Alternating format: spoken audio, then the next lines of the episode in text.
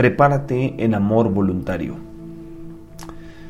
Nosotros hemos sido creados para amar y ser amados. Dios está preparándonos para amarle con amor voluntario. Un amor no basado en el temor, sino en el deseo.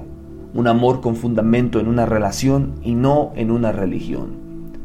Cantares 7 dice, yo soy de mi amado y él halla en mí su deleite. Ven, amado mío, vayamos al campo, pasemos la noche en alguna aldea.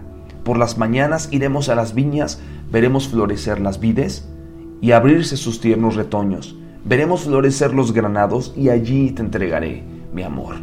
El amor voluntario no es algo pesado en el alma, sino es un gozo, un deleite. Sus mandamientos no son gravosos, sino son un gusto porque sabes que le agrada a Él. Apocalipsis 19 nos recuerda, debemos regocijarnos y alegrarnos y demos de la gloria porque ha llegado el momento de las bodas del Cordero y ya su esposa se ha preparado y se le ha concedido vestirse de lino fino, limpio, resplandeciente.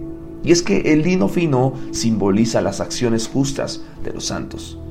La clave de una persona exitosa no está en el activismo, sino estar enamoradas de su Creador, enfocándonos en las actividades que van a establecer más el reino de Dios en nuestra vida.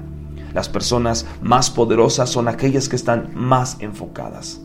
Mateo 5:6 nos recuerda y nos dice, bienaventurados los que tienen hambre y sed de justicia, pues ellos serán saciados. Es decir, haciendo lo correcto para con todos todo el tiempo. Y Cantares uno nos dice, ah, si me dieras uno de tus besos, son tus caricias más deliciosas que el vino. Aquel que se limpia de las deficiencias del carácter que no glorifican a su amado para ser un vaso útil.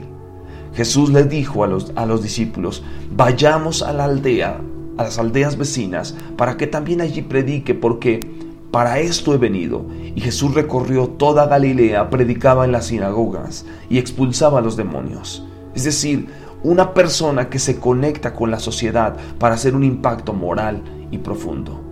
Por eso Lucas nos dice, manténganse listos con la ropa puesta y con su lámpara encendida. Sean como los siervos que están pendientes de que su Señor regrese de una fiesta de bodas y en cuanto su Señor llega y llama, ellos abren enseguida.